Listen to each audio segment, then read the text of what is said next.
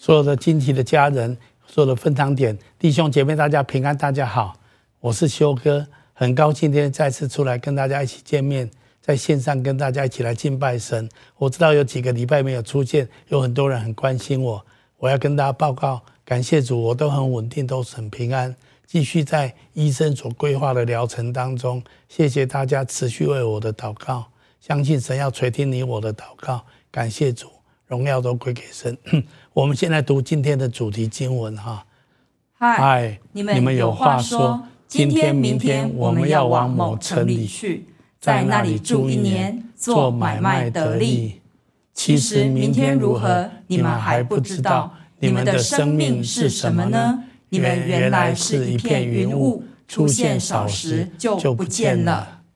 你们也当说：主若愿意，我们就可以活着。也可以做这事或做那事。今天我要跟大家分享这个题目，就是疫情下的提醒。我想，疫情在现在在我们整个的状况，台湾来说，真的还是方兴未艾。我们真的觉得很多人每天都很担忧，这样子的疫情到底还要拖多久？看起来每天的报道都让我们很忧心。那其实从今年四月开始，泰鲁格的事件也让我们心里面非常的惊慌。有一百多条生命，早上出去的时候，他们觉得他们的人生还有很多的想法，很多的规划。但是到今天到那一天的中午，他们就已经不在这个世界了。有时候我们听到这样的消息，心中非常的难过，非常的错愕。如果我们当中有人是他的朋友或亲属，更是无法接受这样的事实。那这次疫情爆发以来，我想很多人跟我一样，每天我们看着新闻报道。两点的记者会，我最忧心的是，那今天有多少人死亡呢？每天都有十几二十个人，让我们觉得非常的难过。而且我们知道有些人都很年轻就去世了。那我看一些的新闻，有一些人他们的从生病到到去世，事实上是非常短促的时间，连跟家人说话的时间都没有机会。我觉得那是对家人来讲极大的伤痛，而且是无法几乎无法接受的事实。我们为这样子的家属跟跟亲人，我们求神安慰他们。那我想这些的事实，我想今天要跟大家分享，就是在疫情下的提醒。我想要跟大家分享第一个提醒是什么呢？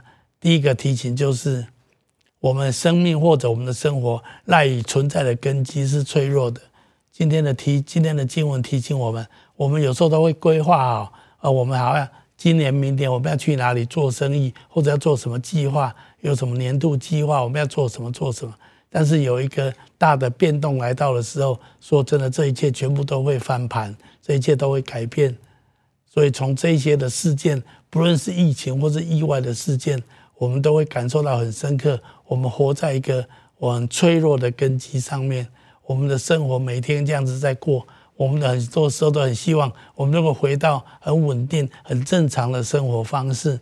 但是说真的，这些疫情只是在提醒我们，不管是疫情前或疫情后，我们生活基本上我们的根基是很脆弱的。我想，如果这个疫情能够帮助我们警觉这件事情，这对我们来讲倒是一个不错的事情。所以第二个标题。我要讲就是说，那我们如何在疫情下如何预备自己？好，既然我们生活跟生命的根基是赖以存在的生根基是这么的脆弱，那我们如何面对这件事情？很多人说，那我就很绝望了。那不管做什么事情，都一下可能就全部都消失啊。事实上，圣经说我们出现好像云雾一样，没有多久就不见了。事实上，我们圣经只是提醒，这是一个客观的事实。我们要知道，我们的存在是非常短暂的。不要有些人觉得他好像会活在世界上，活得很长久，活着好几百年。其实我们没有一个人说得准自己的未来会这样，自己的明天是怎么样，没有一个人说得准。好，那在这样一个大前提之下，我们要如何预备自己呢？那这个疫情提醒我们有哪几件事情呢？我认为第一个我要鼓励大家就是我们要聚焦在神不能震动的国哈。我的意思是说，我们不要只有把聚焦在我们现在的生活，现在所忙碌跟关注的事情。圣经提醒我们，我们要更要把力量跟心力聚焦在神不能震动的国。你说这世界上有不能震动的东西吗？不是一下很多东西突然一个意外，一个大环境的变动，我们一切所努力一切所规划的就消失无踪了吗？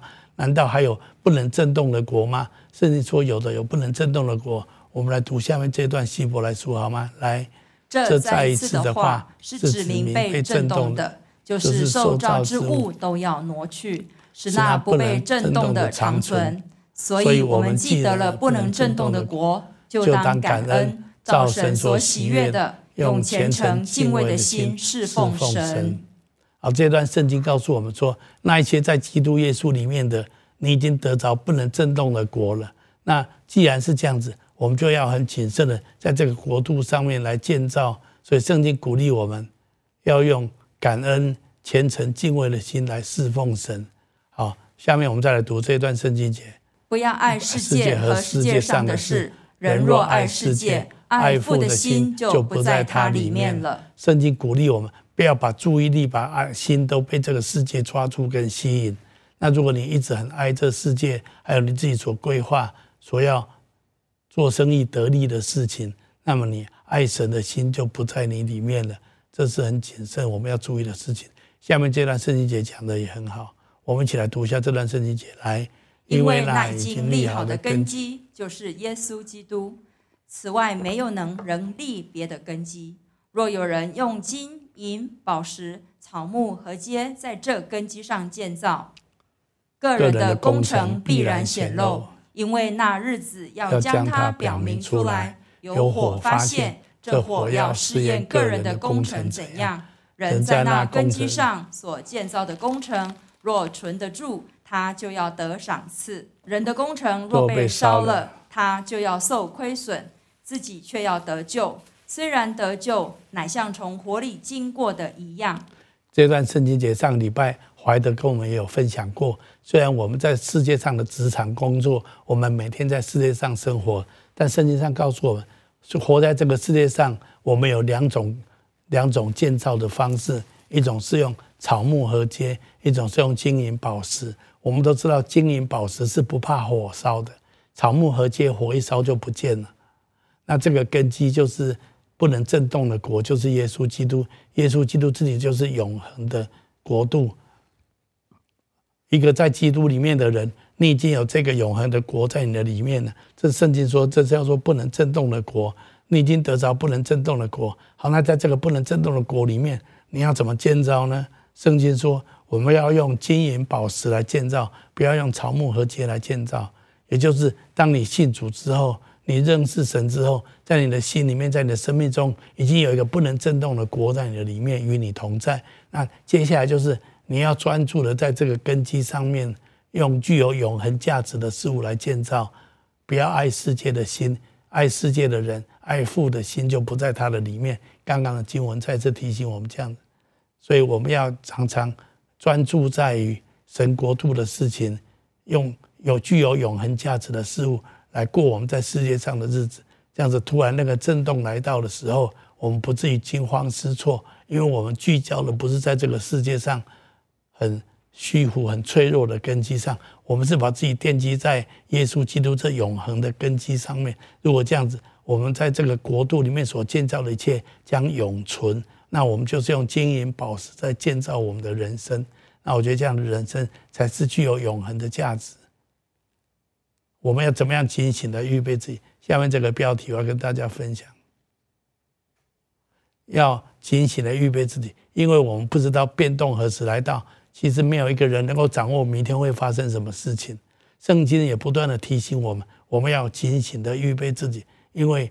主再来的日子，我们不知道。其实也不用说，等到耶稣基督第二次再来，生活发生在我们周遭许多的事情，常常在我们发生发发现，有些时候变动已经发生在我们的生命了。有时候你突然医生告诉你，你生了一场病，那对你来讲就是一个很大的变动，或者像疫情这样一个大环境，也是我们无法预测的。我们都很希望它赶快过去，我们很希望恢复正常的生活。但是，就算我们恢复正常的生活，我们需要要知道，我们要随时预备好自己，因为任何时间都有可能变动，随时都会来到。圣经的话是这样子提醒我们的。下面圣经这样说：那时天国好比十个童女拿个灯出去迎接新郎，其中有五个是愚拙的，五个是聪明的。愚拙的拿着灯却不预备油，聪明的拿着灯又预备油在器皿里。新郎延迟的时候，他们都打盹睡着了。半夜有人喊着说：“新郎来了，你们出来迎接他。”那些童女就都起来收拾灯。愚拙的对聪明的说：“请分点油给我们，因为我们的灯要灭了。”聪明的回答说：“恐怕不够你我用的，不如你们自己到卖油的那里去买吧。”他们去买的时候，新郎到了，那预备好了的同他进去坐席，门就关了。其余的童女随后也来了，说：“主啊，主啊，给我们开门。”他却回答说：“我实在告诉你们，我不认识你们，所以你们要警醒。”因为那日子、那时辰，你们不知道。虽然耶稣讲这段话是在描述他第二次再来的事情，但是我认为这个事情可能发生在我们生命当中的任何时刻，一个巨大的变动发生在我们的生命当中。但是我们有没有时刻警醒，预备好任何的变动来到我们里面有那不能震动的国，那才是我们应该要专注聚焦的地方。好，那我们要问你一个问题，就是接下来的标题，我要跟大家分享。如何聚焦在不能震动的国？我想今天跟大家分享这个重点。那么好，如果是这样子，既然我的生命出现好像云雾一样，很容易就消失不见了，或者任何的生活都有可能产生巨大的变动。那如果有不能震动的国，那么我如何把我的生命聚焦在不能震动的国上面？我认为有四个面向给大家建议跟参考。第一个就是要专注在聚焦在灵性的建造上面。因为我们是有灵魂，神把永恒的灵赐给我们啊，在你里面有神的灵与你同在。那圣经鼓励我们要建造我们的灵命，我相信这是用金银宝石在建造我们的生命，也让我们聚焦在神永恒不能震动的国上面。我们来读下面这段圣经节，来，亲爱的弟兄啊，你们却要在这上的真道上造就自己，在圣灵里祷告。保守自己藏在神的爱中，仰望我们主耶稣基督的怜悯，直到永生。所以，神把永生赐给我们，神也要我们聚焦在永生上面。所以，那我们怎么样可以聚焦在永生上面？圣经上说，要在自身的真道上造就自己，在常常在圣灵里祷告，保守自己藏在神的爱中。所以在这地方，我要鼓励大家，保守自己藏在神的爱中。我要鼓励你，就是你要常常过教会生活。在教会弟兄姐妹当中学习彼此相爱，这是非常重要的。那教会有提供很多的装备系统，教会有学习圈在网络上，很鼓励大家在这些自身的真道上面造就自己，也常常学习一起来敬拜，在灵里面祷告。我想这是圣经给我们一个非常重要的方法论，让我们可以建造我们的灵性。当我们在灵里面更加的刚强的时候，我们就更多能够聚焦在神的国度里面。我觉得这是跟永恒有关的，这也是用金银宝石来建造我们的生命。第二个我要分享的就是关系的经营啊。其实我们活在这个世界上，非常重要的就是关系。圣经告诉我们，我们最重要的命令就是要竭力的爱神，还有爱人如己啊。所以这是神的话，所以这也是具有永恒价值的。当我们认真的经营关系，这些都是用金银宝石来建造我们的生命。圣经有一句话很有名，我们一起读下来：爱是永不止息。圣经说，只有爱是永恒的，爱永不止息。所以，当我们愿意在学习，不论对我们的家人，或是对我们旁边的人，神放在我们关系网当中的人，教会的弟兄姐妹，我们愿意用神的爱来学习彼此相爱。那这件事本身就是用金银宝石来建造我们的生命。我觉得这是非常宝贵。在疫情的限制里面，很多人都必须宅在家里。我要鼓励所有的人，这是一个非常好的机会，让我们学习更真实的爱我们的家人，不论是夫妻关系、亲子关系。有时候你被关在家里面，有时候会有更大的压力，冲突会很多。那正是我们学习彼此相爱很好的契机。鼓励大家聚焦在学会爱是永不止息的这个功课当中。我想这是神很喜悦的事情，因为神本身就是爱，神用永恒的爱来爱我们，神也鼓励我们用他爱我们的爱，我们来彼此相爱。这是圣经中一个非常重要的命令，让我们聚焦在学习爱的功课上面。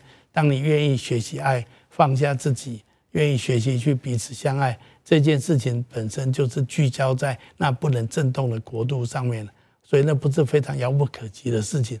当你真实的去爱你周边的人，爱你的家人，爱你的孩子，那就是一个不能震动的国。你就是用金银宝石在建造你的生命了。还，我觉得从圣经来看，还有一个非常重要、具有永恒价值的事情，就是积极的传扬福音哈。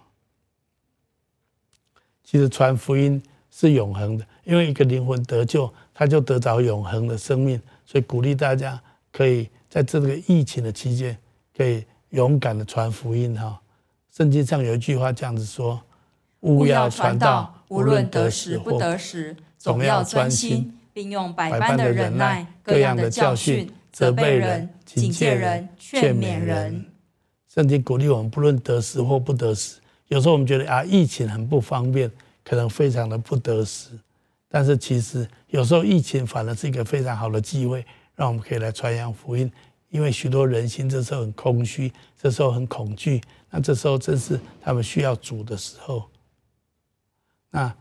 圣经也说，神不愿意人沉沦，神愿意人人都得救。我们一起来读下来。主所应许的尚未成就，有人以为他是单言，其实不是单言，乃是宽容你们，不愿有一人沉沦，乃愿人人都悔改。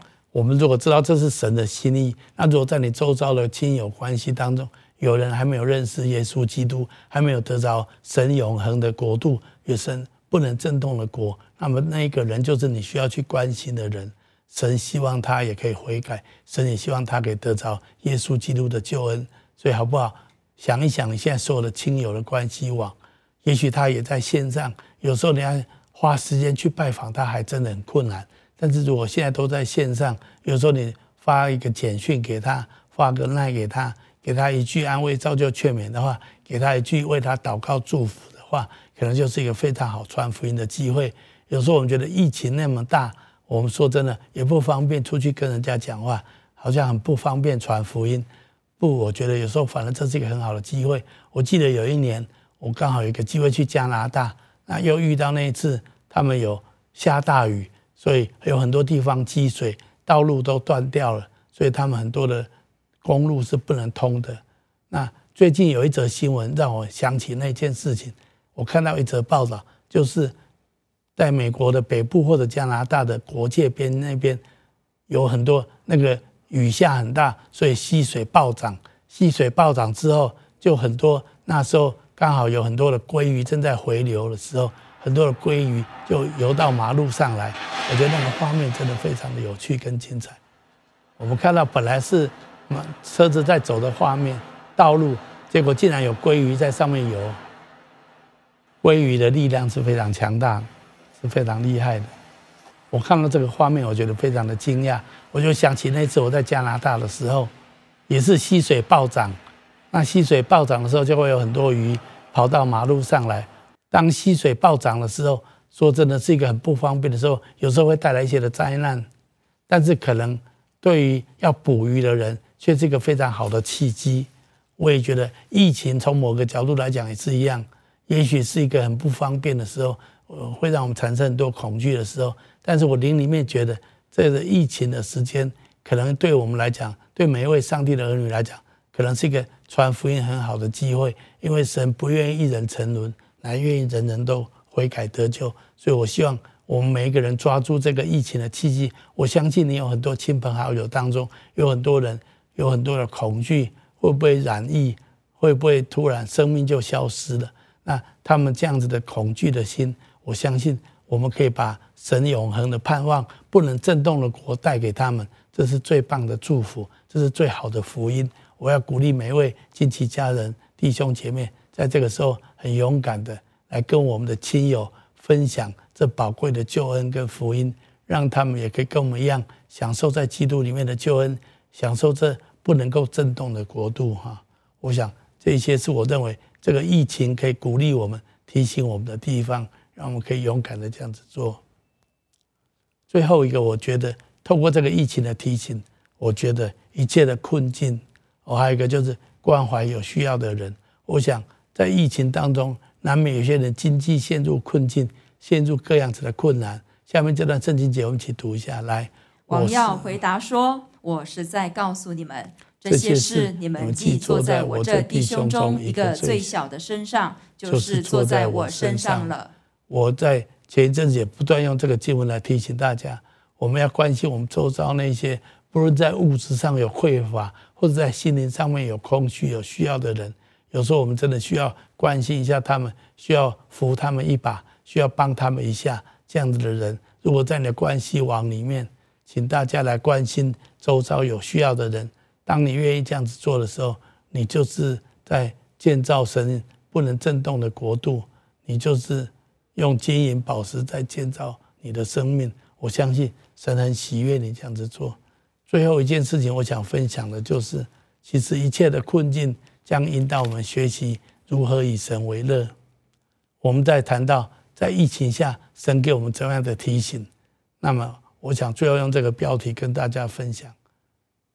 其实，我们生命中很多的困难、很多的艰困，其实在帮助我们、引导我们学习如何以神为乐。你说什么叫做以神为乐？我们来读一下哈巴谷书下面这一段话好吗？来，虽然无花果树不发旺，葡萄树不结果，橄榄树也不效力。田地不出粮食，圈中绝了羊，棚内也没有牛。然而我要因耶和华欢心，因救我的神喜乐。主耶和华是我的力量，他使我的脚快如母鹿的蹄，又使我稳行在高处。好，这是记载在哈巴谷书先知上面的一段话。你可以想象吗？一个人他的种的无花果不发旺，葡萄树也没有结果子。橄榄树也不效力，田地也没有出粮食，圈中也觉得牛羊。这样子他还能够喜乐吗？从现在的角度来看，就是当你经济破产了，当你的事业崩溃了，这样子你还能够喜乐吗？先知说：“我因耶和华而喜乐，因救我的神而喜乐。”为什么先知能够因神而喜乐？所以我要问下面一个问题，就是我们如何？以神为乐，我想简单的来分享如何以神为乐。其实这是可以帮助我们聚焦在神那不能震动的国。如果我们常常以这世界为乐，我们就很注意我们的收入够不够多，我们的我们现在的经济状况如何，现在的前景怎么样。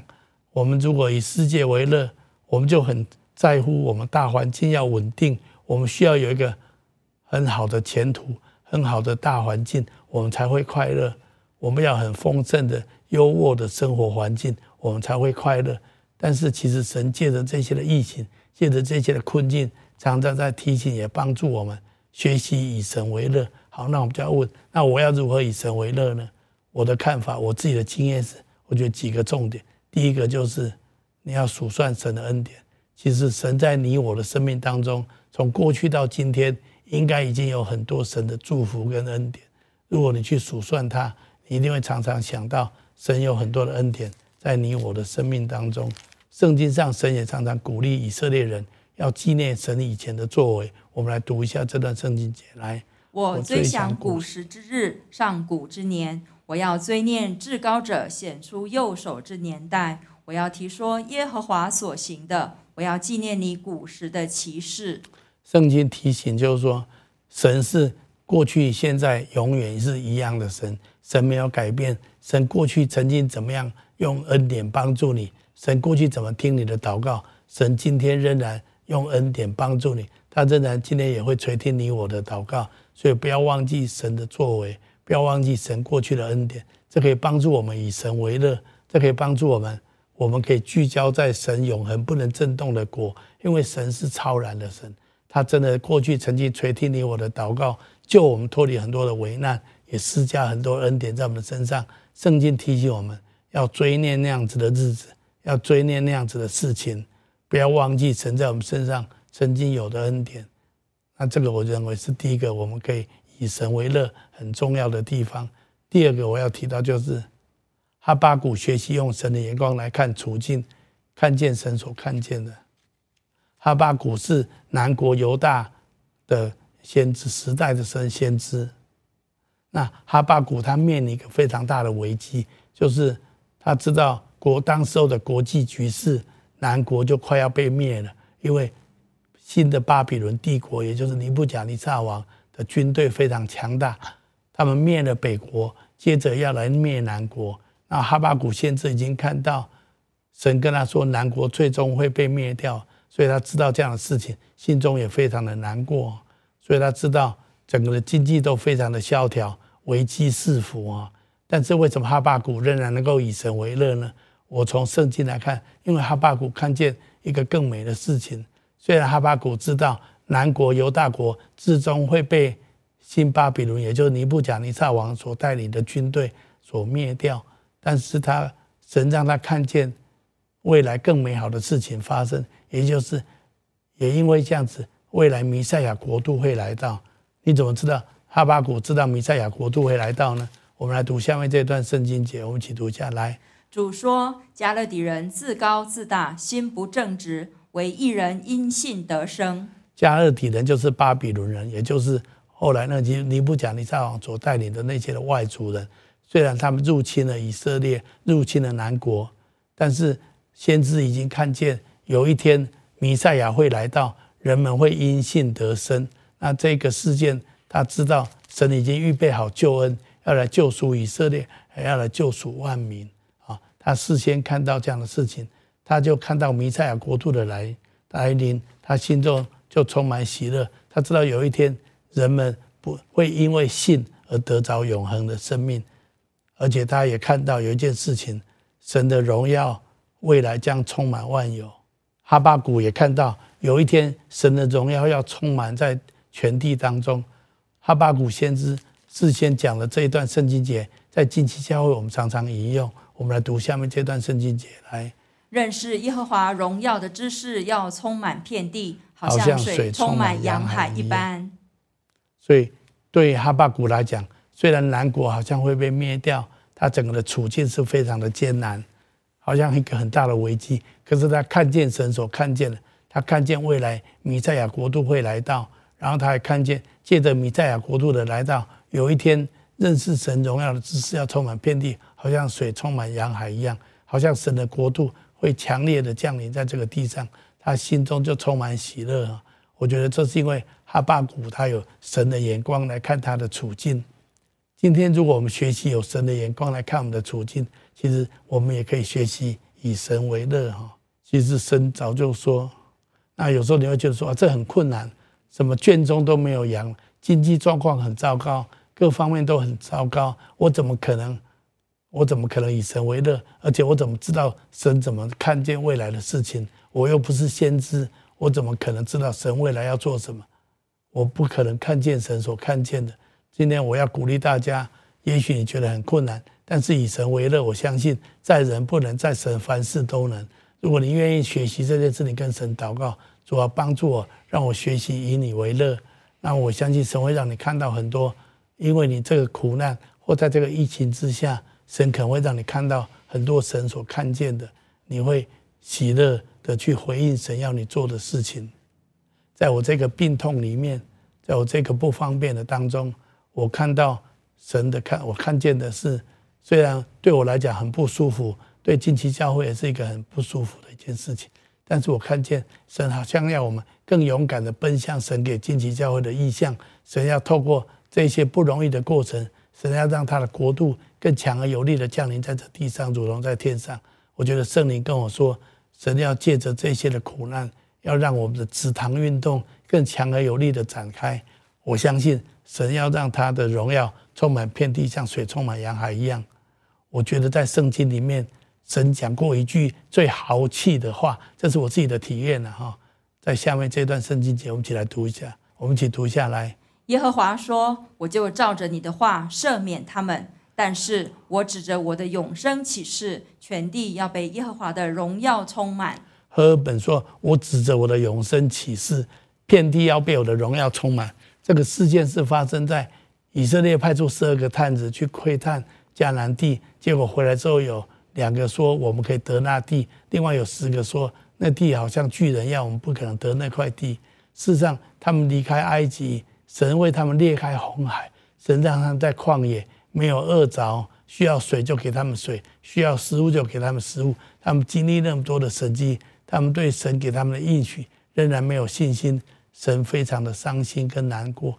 所以他们在那里不相信神的时候，神就跟他们说：“你们这一群人不相信我没关系，但是有一天，遍地要被我的荣耀所充满。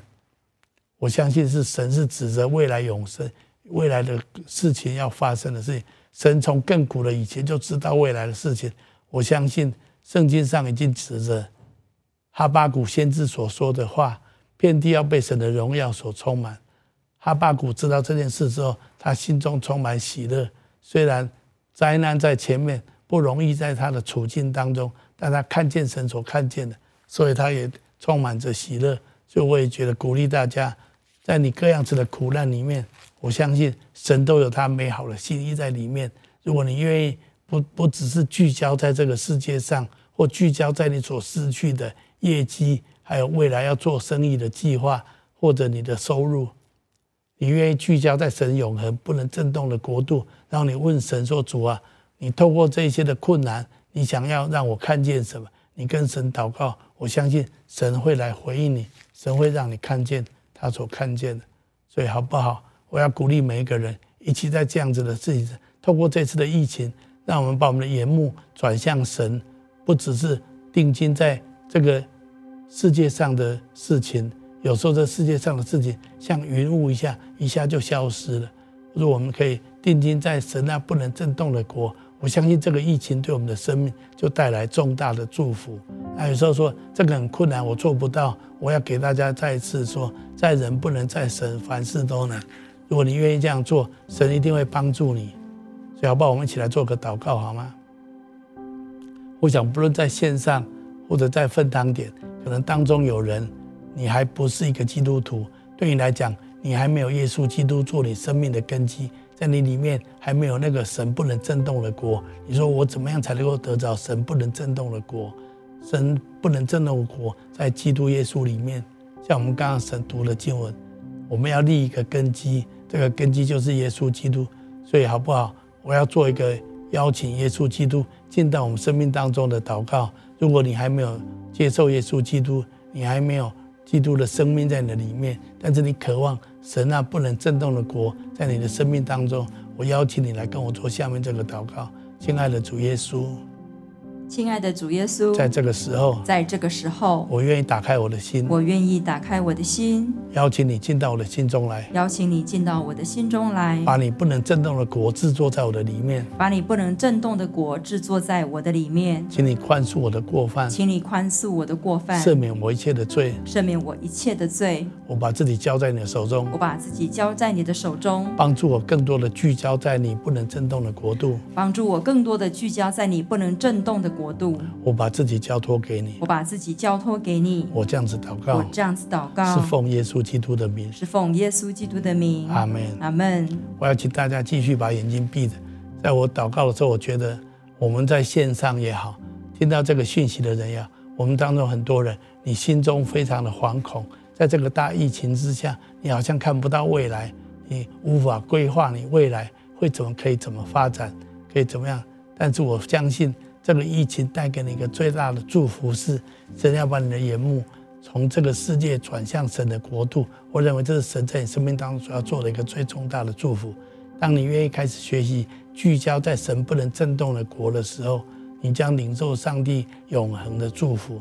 所以我要鼓励你，也许环境不是立刻能够改善，也许很多的问题不是明天就能够解决，但是趁着这个疫情，也是疫情的提醒，让我们愿意。回归到神那永恒的国度里面，让我们愿意把我们的眼光从短暂的世界转向神永恒的国度，而且为那个国度而活。当你愿意学习这样做，你将得到神最大最大的祝福。你也可以开始学习以神为乐。